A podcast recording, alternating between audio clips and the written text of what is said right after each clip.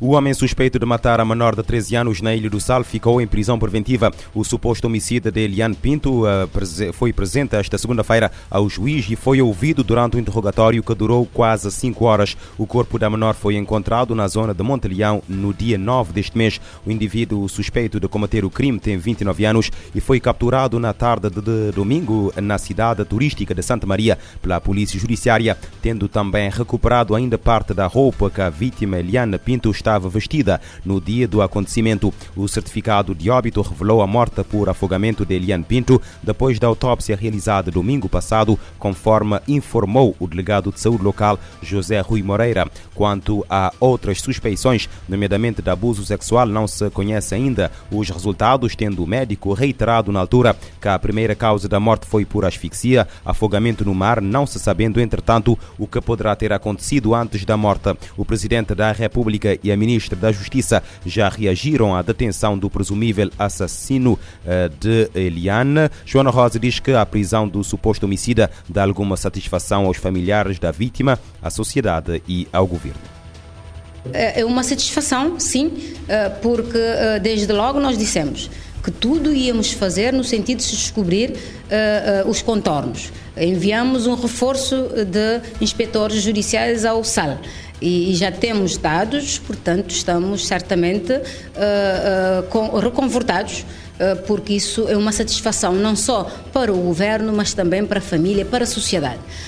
Vamos ver, os pormenores serão certamente divulgados pela Polícia Judiciária, que tem estado a fazer um bom trabalho, vai continuar a fazer. A Polícia Judiciária já tem um plano de ação para trabalhar não só esses casos de forma preventiva, casos também, uh, portanto, que ainda estão uh, sob alçada de investigação, vão trabalhando e no próximo ano teremos bons resultados. O chefe de Estado, José Maria Neves, espera que a justiça seja feita. É preciso que todos, todos assumam as suas responsabilidades.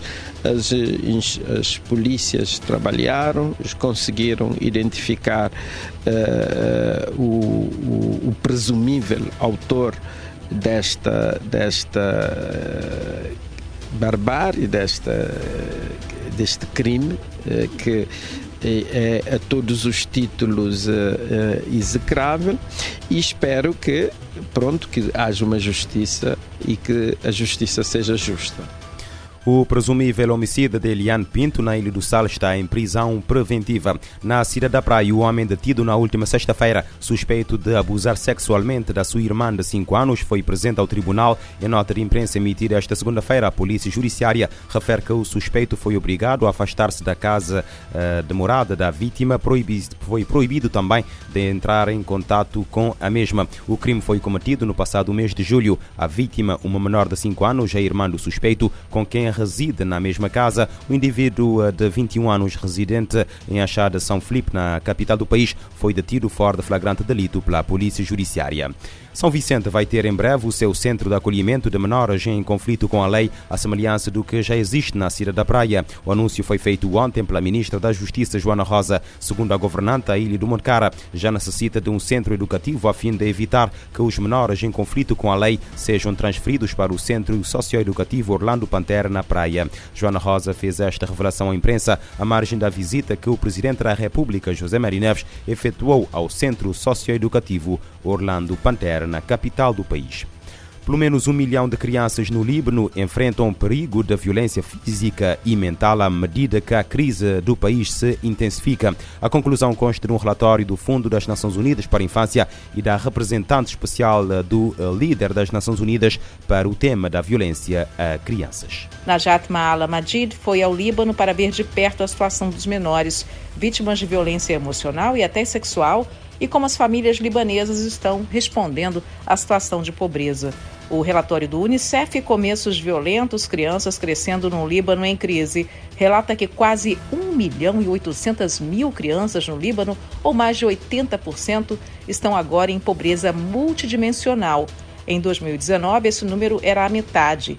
O especialista em comunicação do escritório da representante especial, Miguel Caldeira, falou à ONU News sobre o que pode ser feito para socorrer as crianças. O forte apelo que, que a representante especial faz neste momento é para que o governo, as autoridades libanesas olhem para as crianças e que invistam nas crianças, pois é fundamental que se invista nessa proteção para que se invista numa e que se veja que a sociedade se torna uma sociedade mais resiliente. Sem proteger essas crianças, infelizmente é impossível garantir uma sociedade próspera. Antes da pandemia da Covid-19, o Líbano já atravessava uma crise político-econômica. Em agosto do ano passado, uma explosão no porto de Beirute agravou a situação dos libaneses e, com o aumento de casos do novo coronavírus, o desespero das crianças tornou-se mais intenso. A representante especial sobre violência a crianças, Najat Maala Madid, diz que a crise libanesa ameaça o presente e o futuro de milhões de menores no país. Somente de outubro de 2020 a outubro de 2021, o Unicef catalogou um aumento de 44% em casos de abuso e exploração de menores no Líbano, passando a 5.621 notificações. O trabalho infantil também aumentou em 53%, segundo a pesquisa. Crianças de até 6 anos estão trabalhando em fazendas para ajudar a família. Da ONU News em Nova York, Mônica Gray. Mais de 80% dos menores no Líbano estão na pobreza multidimensional. A economia do Afeganistão está em queda livre e ameaça toda a população do país. O alerta é do subsecretário-geral da ONU para Assuntos Humanitários, que chama a atenção para a importância de uma ação decisiva e imediata para reverter a situação.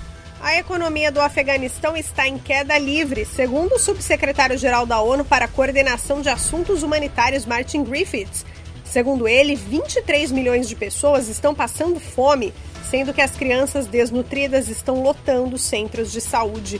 Griffiths revela ainda que 70% dos professores trabalhando não estão recebendo salários e que milhões de estudantes afegãos estão fora da escola. Isso tudo ocorre em meio à desvalorização acentuada do Afegânia, a moeda do país e a falta de confiança do setor financeiro destruindo o comércio, além da contração dos empréstimos e dos investimentos.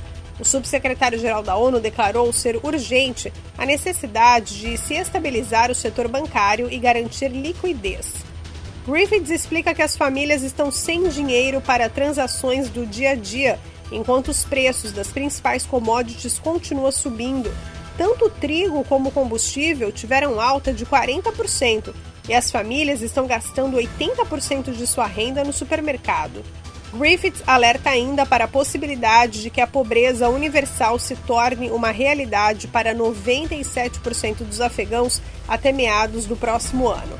Ele revelou ainda que em 2022 a ONU deverá lançar o maior apelo financeiro da história, de 4 bilhões e meio de dólares em prol dos mais vulneráveis no Afeganistão. Da ONU News, em Lisboa, lê da letra. A ONU alerta que 23 milhões de afegãos estão a passar fome, 70% dos professores não recebem salários e milhões de estudantes ainda não estão, ainda estão fora da escola.